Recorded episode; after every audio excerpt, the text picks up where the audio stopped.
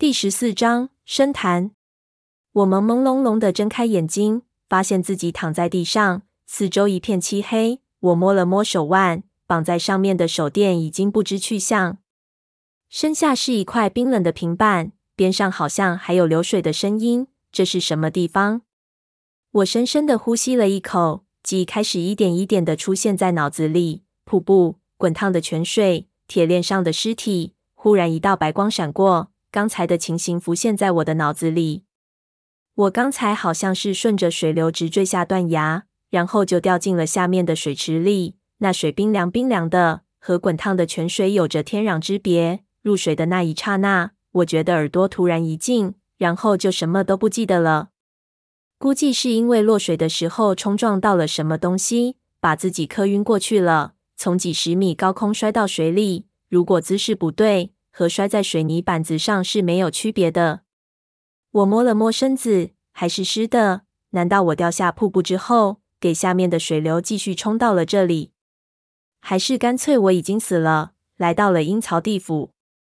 我试着站起来，才微抬起头来，突然“咚”的一声，脑袋撞在了什么东西上，疼得我眼冒金星，忙用手一摸，上面好像是一块平板，心里奇怪，怎么这里这么矮？难道我给冲到了什么岩石的缝隙里，或者石头下面了？我四处摸了一下，发现并不是这样。自己的四周围一尺内都是粗糙的木板，敲了敲，后面是空心的。这样小的空间，我只能躺着转身，连抬个头或者伸个懒腰都不行。我撑了撑上面，想看看这些木板的厚度，却发现上面的木板可以活动。用手一撑，嘣的一声。黑暗中突然出现了一道光，我顶起膝盖，轻轻地将上面的木板移开，坐起身子来，一看外面，不由一愣。这里是一个汉白玉的石室，四个角落里都点着火把，将周围照得通亮。我看了看头上的宝顶，是两条互相缠绕的蟒蛇，而我竟然是坐在一只棺材里面，棺材的盖子被我翻在一边。靠，这是什么地方？谁把我放到棺材里去了？我走出棺材，观察四周，心里越来越奇怪。汉白玉的材质，雕刻着蟒蛇的宝顶，非常熟悉。想了想，马上会意，这里和海底墓的墓室几乎一样。不会吧？四处走动了一圈，发现古怪的事情还不止这么点。我身上的衣服不知道什么时候给人换了。换成了一件类似于潜水服的橡胶衣服，就是那种八十年代潜水员穿的衣服。心里更加奇怪了，这么老款式的衣服，他娘的是哪里搞过来的？我拔起墙角的火把，从这个墓室的门口走了出去。外面是一条甬道，我只是一看就啊了一声：“我的天啊！汉白玉的直甬道，一直通到尽头的三道玉门，真的和海底墓一模一样。”这是怎么回事？我怎么回来了？我的头皮炸了起来，思维开始混乱起来。这里到底是一个很像海底墓穴的墓室，还是我根本就没有从海底墓出来过？我的天啊，到底是怎么回事？我用力揉了揉自己的脸，把火把抬高，仔细的看了看这里的环境，想找出什么破绽来。如果是一个相似的墓室，肯定有什么东西会有区别的。甬道之上架着一个木头架子，就像脚手架一样，上面铺着木板，成为通过甬道的一道简陋的天桥，可以防止触发机关。不知道是谁架在上面的。我小心翼翼地爬了上去，走到了甬道的对面，中间后殿的玉门里亮着火把的光芒，左右两个配殿一片漆黑。这时，我想起了老样，他在瀑布之上和我一起跳了下去，我掉落潭中，昏迷了那么久。到了这个莫名其妙的地方，他的处境怎么样了？我一面想，一面向有火光传出来的门走过去。火光相当明亮，从玉门下面的门缝下透出来。来到门口，我听到门内有声响传出来。当我将耳朵贴在门上时，听到了一下咳嗽声，接着便是一个人的声音道：“怎么办？开不开棺材？”另一个声音。听来十分为难。三婶说：“暂时不要动这里的东西，我们还是听她的吧。”一听到这两个人的声音，我便怔了一怔。第一个讲话的人竟然是闷油瓶，第二个讲话的却听不出来。而且他们还提到了三叔，怎么？难道三叔在这个地方？而令我惊讶的还在后面。我立时又听到了第三个人的声音。那人道：“吴三婶现在还在睡觉呢，我们只是打开看一下，又有什么关系？”我站在小张这一边，我不是十分听得懂他们的对话，但那第三个人毫无疑问是个女人。他们这几句话是什么意思呢？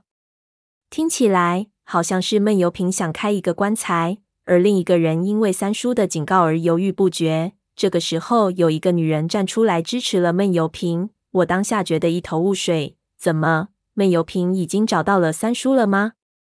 我一面想着，一面趴到门缝里，想看看里面说话的是谁。可惜门缝里所能看到的范围有限，我只看到一个女人的背面，穿着和我一样颜色的潜水服，身材很娇小，梳着一条大辫子。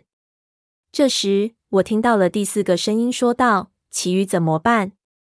这小子也真能耍，不知道跑到什么地方去了。难道我们就将他丢在这里吗？我听得他这样说，不禁抖的一呆。祁煜好像也是三叔的笔记里面写在前面的名单里的人之一，难怪有点熟悉。等等，不对，我忽然感觉到非常的不自在。祁煜这个名字不是熟悉这么简单，好像经常听到，我心里有一种很特别的感觉。这个时候，门缝里的那个女人移了一步，让出了一个空间。我看到闷油瓶子正站在一只黑色的棺材边上，手里拿着撬杆子，犹豫着什么。然后，另一个女人走进了我的视野。我一看到她的脸，惊讶的几乎将手里的火把掉落到了地上。这人不是文景吗？老天，怎么回事？我虽然没见过他的真人，但是三叔有很多他的照片。过年看老照片的时候，我经常能看到，所以一眼就认了出来，绝对没错。我心里的疑惑到了极点，几乎就想推门进去。就在这个时候，又有一个陌生的男生说：“这座海底墓这么大，我们想要找到它谈何容易？我看还是算了，我们沿路刻下记号，他看到了自然会跟过来。”小张，你不如动手吧。闷油瓶点点头，举起撬杠。就要下手，这个时候，突然从左边的配室里传来了一阵轰鸣的水声，把我吓了一跳。后殿里的人全部都转过头。那个男人问道：“什么声音？好像是从隔壁传来的。”走，去看看。闷油瓶放下撬杆，向门口跑来。我一看不对，忙一个转身，躲进了右边的配室里，将火把放在地上踩灭。几乎是同时，我就看到一行人跑出了后殿，冲进一边的玉门。接着就有一个女人惊叫道：“快看，这里有个水池！”我躲在门后，心里极度诧异。刚才的情形，不就是张起灵为我描述的他们在三叔睡着之后发生的事情？可是我怎么好像亲身经历一样？难道这是幻觉吗？还是干脆已经疯了？四周重新归于黑暗。我深呼吸了几口，想去重新点燃火把。这个时候，又有一个人举着火折子出现在了视野里。那人从甬道上的天桥处走了下来，偷偷的躲到了左配室玉门的后面，往里面看了看。我稍微一看，就发现那是年轻时候的三叔。他好像非常懊恼，眉头皱得很紧。过了一会儿，张起灵他们的声音逐渐变得远去，应该正在走入池里的盘旋楼梯。三叔吹熄了火折子，闪进了玉门内。我看得心惊肉跳，当下不管自己在幻觉还是做梦了，忙跟了上去，才贴上左配室的门，想偷偷往里看一看。忽然眼前一闪，三叔突然又从门里走了出来，一下子掐住了我的脖子，轻声说道：“原来是你跟着我。”说完，突然手一紧，死死扣住了我的喉管。情急之间，我想大叫：“三叔！”我是你侄子啊，可是怎么也叫不出口，只好拼命去掰他的手，想把他的手指掰开。掰着掰着，我忽然听到有一个声音说道：“老吴，醒醒，你是不是做噩梦了？”我打了一个激灵，突然眼前一黑，发现周围的东西突然都消失了。眼前朦胧中，老痒正在咬我。原来是一个梦啊！我苦笑了一声，摸着自己的脖子坐起来，转头一看，发现自己正躺在一个石滩上，边上是一个水潭，瀑布的轰鸣声还是非常的响亮，但是我却看不到瀑布的位置。石滩上点着篝火，老痒正扶着我，问我有没有事。我摆手说没事情，然后用力捏了捏自己的鼻梁，心里非常奇怪。自己怎么会做了一个这么奇怪的梦？难道真的是日有所思，夜有所梦？老杨把水壶递给我，我喝了一口水，看了看四周，嘶哑着问他：“这里是什么地方？”我怎么了？老痒说道：“这里是瀑布下的水潭边缘，那瀑布就在那里。你刚才掉进水里的时候摔昏过去了，老子死死拽着你，你才没给瀑布底下的乱流卷到水下去。”你可真得谢谢我，我现在吃奶的力气都没了。我骂了一声，尝试着站起来，发现自己并没什么大碍，困难地走了几步，环顾四周。篝火的光照开去，我们带的石滩不大，呈现一个月牙形。一边的黑色水潭面积巨大，洞顶无数像腿粗的钟乳垂入水面，形成各种形状的石柱子。而水塘的四周有几个溶洞，大如象穴，小如鼠道。一个个深不见底，有的在水位上，有的在下。地下河水从里面注入流出，是个典型的喀斯特溶洞地下湖。我知道这种地理环境一般是在第四纪冰川时期形成，要经过万年的逐渐扩张贯通，才达到眼前的规模。这些岩洞的历史已经远长过人类的历史了。没想到天门山内还有这样的地方。浅滩上除了我们之外，还有很多搁浅的树枝和杂物，老杨已经拖上来晾干。那堆篝火就是用这些东西烧起来的。水潭寒气逼人，如果没有这一团篝火，恐怕我已经冻毙了。我想起太叔他们，问老杨道：“其他几个人情况怎么样了？”老杨道：“那几个龟儿子恐怕没我们这么走运，下水的时候就没看到他们，不知道有没有跳下来。我想要是他们跟我们一样。”那不是给冲到其他地方去了，就是已经淹死了。顿了顿，又道：“不过我们的情况也不是很好，装备全没了，也不知道接下去该怎么走。你看这里分支岔路很多，这种洞又是出名的复杂，像迷宫一样，走起来非常棘手。”我数了一下，我能看到的水面以上可以行走的溶洞大概就有七八个，黑暗中的就更多了。就说道：“刚才听那个广东胖子说。”要通过这一段溶洞区域，必须找到那条古时候先民用来引路的铁链。这段铁链给隐没在水下，一端在密道的尽头，那另一段应该是在这水潭子里。如果能摸到，就能顺着它进入古墓的腹地了。老痒皱了皱眉，想了想，说道：“说到铁链子，我想起个事。你知道，从上面掉下来那一刹那，我是清醒的，一下子给插进水里，最起码有六七米。”那水底下他妈的全是我们刚才在石道里看到的石头人用。那时候一晃眼的功夫，我好像真看到有一条铁链子横在水里。不过我告诉你，这铁链子不是通到这些个溶洞里去的，而是直插到瀑布下面的乱流中去的。我听了一愣，怎么可能？如果是这样，那通往古墓的入口，难道会是在这瀑布的后面，隐藏在急流之中？我听着不远处瀑布的轰鸣，想起刚才我们坠落时候的情景，忽然心里灵光一闪，对老痒说道：“那就更没错了。而且要是我料想的不错，这座古墓也许不是修建在我们阳世，而是隐藏在阴曹地府里。”地狱。老痒听我这么说，不明白我是什么意思，被我森然的口气所感染，他低声问道：“你胡说什么？怎么可能有这种事情？”我摇头问道：“你还记得不记得村里老刘头和我们说起的古时候那清朝道士说的黄泉瀑布和山中阴兵万马奔腾的传说？”老痒点头道：“当然记得，说是天门山内有一道黄泉瀑布，这条瀑布就是阴阳两界的通道。当时你不是说这是迷信吗？”我说道：“不，现在看来这不是迷信，是我们领会错了前人的意思。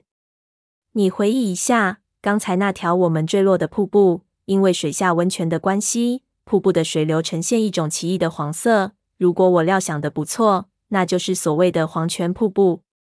老杨想了想，说道：“像是有点像，可是不可能啊！只有曾经进过山内，看到过这里的人，才能知道瀑布的事情。但是这里环境复杂，不是一般人能进来的。”说到这里，他自己都已经意识到什么，叫道：“我操！那传说中清朝的风水先生，难不成是我们的同行？”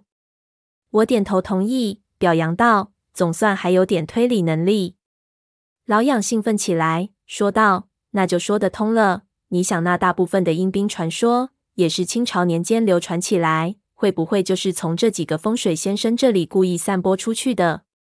我点头，那是大有这个可能。不过我们现在不用去理这一层。你再来回忆，那传说中还有一个说法，就是黄泉瀑布是阴阳两界的通道。你想，铁链通到瀑布之后，那瀑布后面必然有通往古墓的通道。如此说来，那古墓不正是在阴曹地府里的吗？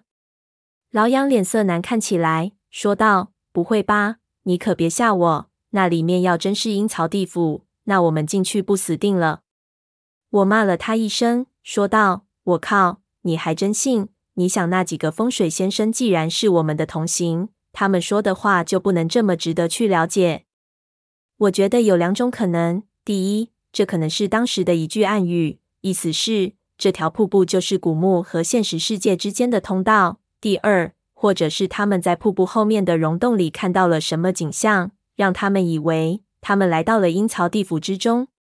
我顿了顿，又道：“如果是第二，那我们可能要做好心理准备，这里面恐怕有着什么恐怖的景象。”老杨沉默下来，好久才道：“要不我们还是回去算了。”我摇摇头，好不容易来到这里，不进去看看太可惜了。而且这瀑布如此巨大磅礴。怎么可能爬得上去？四周的溶洞又是九死一生的地方。现在只有到达古墓，然后再找寻办法出去，才是明智的选择。老痒说服不了我，只得听从我。我们一边休息，一边开始检查装备，看看还有多少东西剩下了。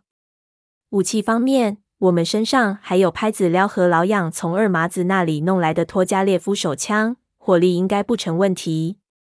其他方面，我翻开从水底那尸体上带下来的背包，从包里找到一些不知道有没有过期的罐头食物、白酒、水壶、手套，还有大量写生用笔和油画颜料。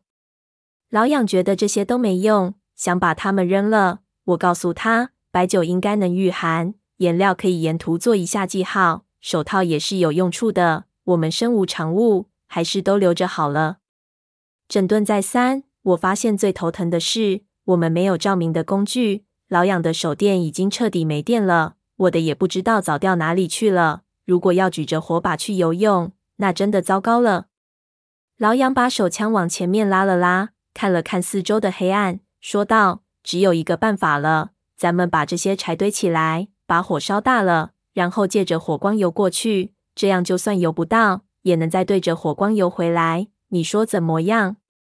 我想了想。知道这是唯一可行的了，说道：“那行，咱们就先赌一把。”我们脱下衣服，全部塞进包里，然后又用手套和木棍做了几个短火把，先放进背包的防水层里，然后燃起大火，暖了身体之后，跳进水里，开始顺着水声向瀑布游去。水寒气逼人，游了几把，我就觉得身上所有的热量一下子给吸走了。好在我最近有点发胖。不至于一下子就冻僵。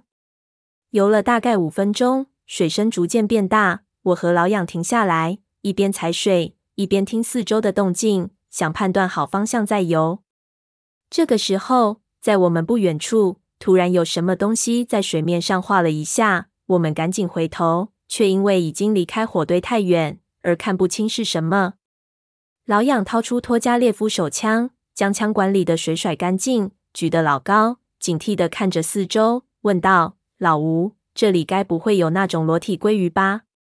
我背脊发寒，想到这里水域广阔，要是真有那种杀人鱼，我们肯定早死定了。刚想说没有，不远处却又传来一声水声，非常清晰，心里顿时不安起来，说道：“我不知道，不管怎么说，咱们快游！这种鱼害怕喧闹，我们越靠近瀑布越安全。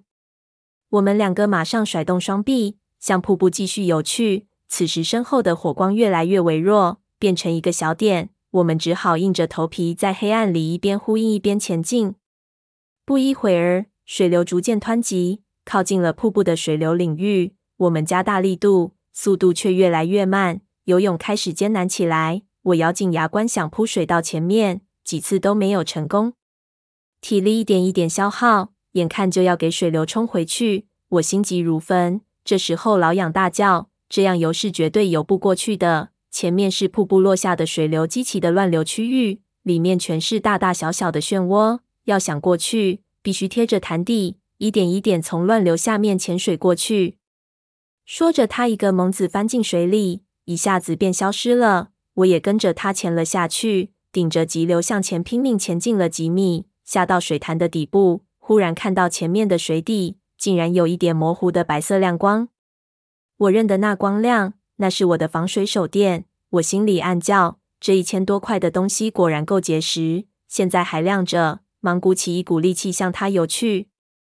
水潭的底部没有任何的生物，白色光源照到的地方，我看到大量的石俑整齐地摆在下面。上面已经腐烂成白骨的人头，有的已经脱落，有的还牢牢缠在石俑的脖子上。水潭的中间似乎还有一座石台，上方的水中还似乎飘着一具白布裹着的尸体。此时候，我的手电对我吸引力最大，我看了几眼，便不去管这些东西，潜入石人中间，抱着石人固定身体，一步一步向手电靠拢。就在我马上就要够到的时候，忽然，后面一道水流冲了过来，我心知不妙，马上戒备，却没有想到会有东西用力撞我。眼前一团白影闪过，撞在我的手上。我抓着石头的人一下子吃不住力气，松了开去，人马上向上浮了起来。我大叫不好，一刹那已经冲进了上方乱流的中心。前面顶着我的力道突然一下子改变了方向，将我向边上冲去。我哎呀一声，一下子乱了方寸。只给水流卷得翻了几个跟头，再也控制不了自己的姿势。混乱中，我不知道被卷了多少个弯，只感觉好几次看到眼前有一道白色的影子闪过，却都没看清楚是什么。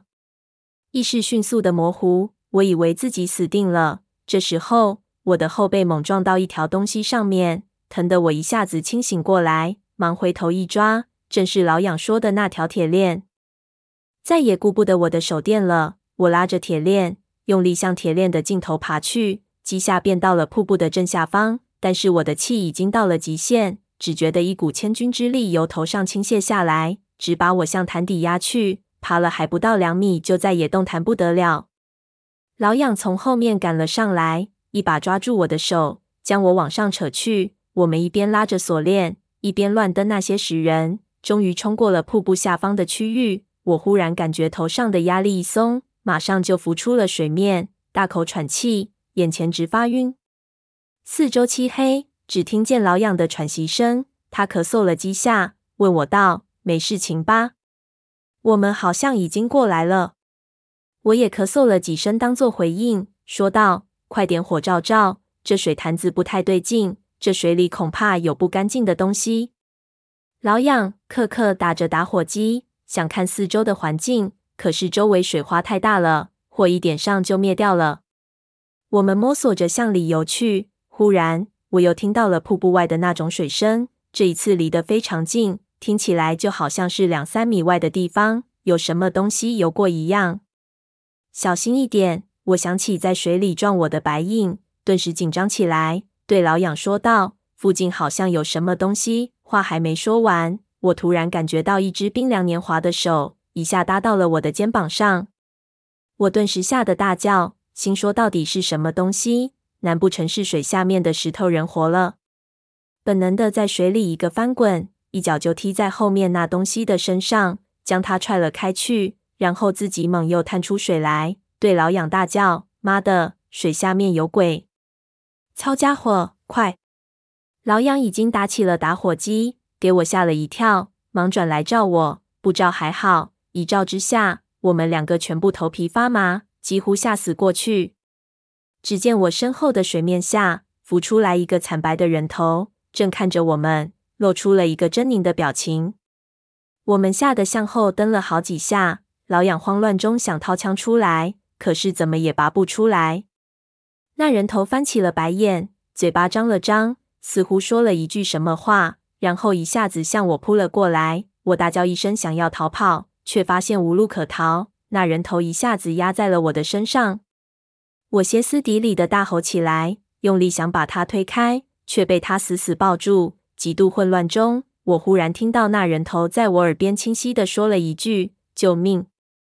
我一愣，停止了动作，脑子里傻了，心说水鬼怎么可能会喊救命？忙扶着那人头，拨开他的头发一看，几乎没吐血。我的天，这哪里是什么水鬼？这不就是那一帮人中的那个梁师爷吗？这人已经体力透支，双翻眼白，几乎要晕过去，难怪脸色白成这样。我赶紧转到他身后，把他拉住，拖出水面，一边招呼老痒来帮忙。老痒走近了一看，马上也认出了他，纳闷问道：“他娘的，这人怎么会在这里？他是怎么进来的？”我对老痒道：“这家伙可能落单了，不敢一个人行动，所以就一直在我们边上监视我们。见我们下水了，他以为我们找到了出去的路，就也下水跟着我们。”不过他没想到我们下水是要去那么危险的地方。刚才一路上听到的水声，估计就是他跟着我们时候发出来的。梁师爷还背着背包，吸了水，拉着他直往水里去。老痒赶紧将背包从他身上扒了下来，问我道：“那我们现在拿他怎么办？这人是他们一伙的，带着会不会给我们添麻烦？”我也觉得头疼，但是麻烦也得带着啊。总不能把人沉在这里，说道：“现在也没办法了，先找个地方出水，以后再处置他。”我们调整姿势，向内游了几米，水下便出现了一道宽敞的石阶，一直从水底拾阶而上，直到高出水面十几阶。我们缓慢地靠近，然后踩着阶梯走出水面。我累得精疲力尽，一下子就软倒在台阶上，大口的喘气。一边的老痒兴奋异常。掏出了准备好的火把，浇上白酒，点起来照明，一下子四周豁然明亮起来。我转头四处看去，原来这所谓通往地府的入口，也只不过是藏在瀑布后面的一个溶洞，不大不小，似乎也是天然生成的。不过有些地方有过人为修平的痕迹。阶梯之上是一座青纹石石台，石台的四周有四根石柱，上面刻满了鸟兽的纹路。石台中放置着一个奇怪的高大青铜容器，像一个大的葫芦瓶，高度超过我一个脑袋，锈痕斑斑，上面都是双生蛇和祭祀活动的图案。这是一个祭坛，我心里暗想：涉足重祭祀不重葬制，出现这个东西，看样子的确已经十分靠近古墓了。我们走上石台，将包裹和梁师爷放到地上，又走到石台的另一面观察，那里有一道十人宽的石阶。蜿蜒一直向下通向这个洞的深处，足有上百阶。火把的光线照不到底部，无法知道下面是什么。我对老痒道：“如果这是通往地府的入口，这里就是鬼门关了。这下面恐怕便是十八层地狱。你怕不怕？”老痒指了指一边的梁师爷，说道：“怕个屁！我恨不得快点下去。可是这个家伙怎么办？古墓的入口如此接近。”我和老痒都按捺不住想要马上下去看看，可是碍于多了梁师爷这个拖油瓶，又不能扔下他不管，只好先把他弄醒再说。我们把他的衣服扒了，然后给他灌了两口白酒，他的脸色迅速缓和了起来。老痒翻开他的眼睛看了看，问道：“喂，能不能说话？”梁师爷已经逐渐恢复了意识，知道落到了我们手里，无奈地点了点头。咳嗽了一声，老痒说道：“你别怕，我们和你们那伙人不一样，我们不会拿你怎么样。不过我们也要保证自己的安全。你给我老实一点，我们就带着你继续进去，不然我就把你直接崩了。你明白了吗？”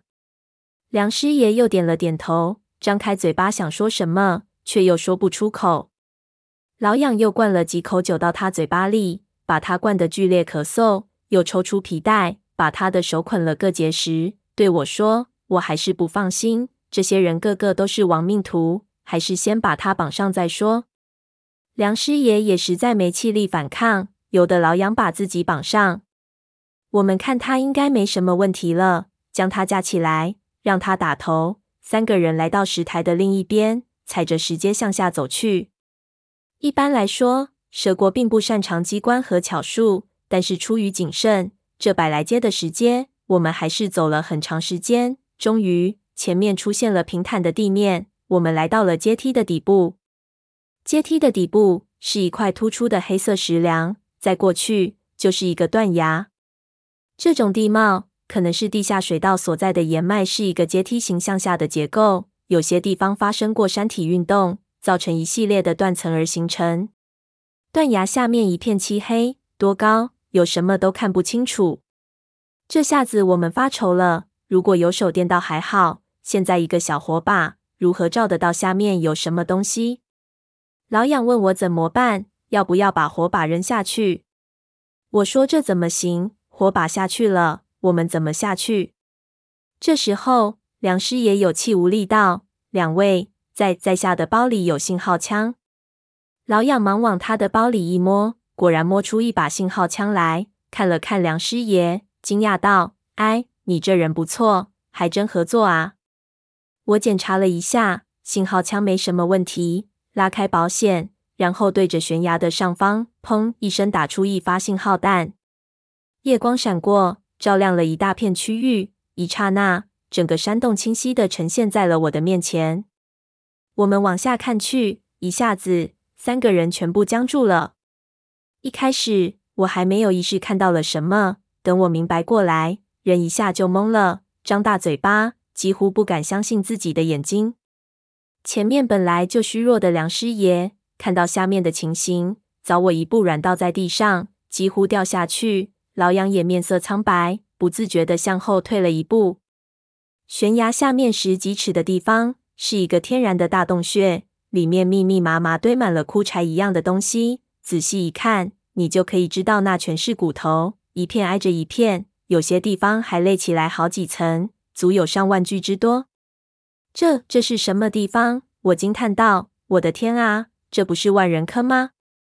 难怪那几个风水先生会说自己看到了阴间。这种景象太震撼人了，无论是谁看到，都肯定以为是地狱里的情形。但是不知为什么，我觉得眼前的这景象好像很熟悉，好像看到过。我皱了皱眉头，回忆了一下，忽然间，我的脑子里出现了一幅相同的情形。对啊。山东瓜子庙附近的那个尸洞，不是和这里非常相像吗？我一下子思维混乱到了极点，只觉得喉咙里像是卡了什么东西，什么话也说不出来。这里果然和山东瓜子庙的尸洞有联系。那山体上的水晶棺材，还有尸堆里那长发及的的白衣女尸，这里会不会也有？我马上四处去看。这时候。在空中的信号弹已经滑行到了弧线的尽头，在光线熄灭的一刹那，我好像看见在这些尸体的中间有一块奇怪的地方。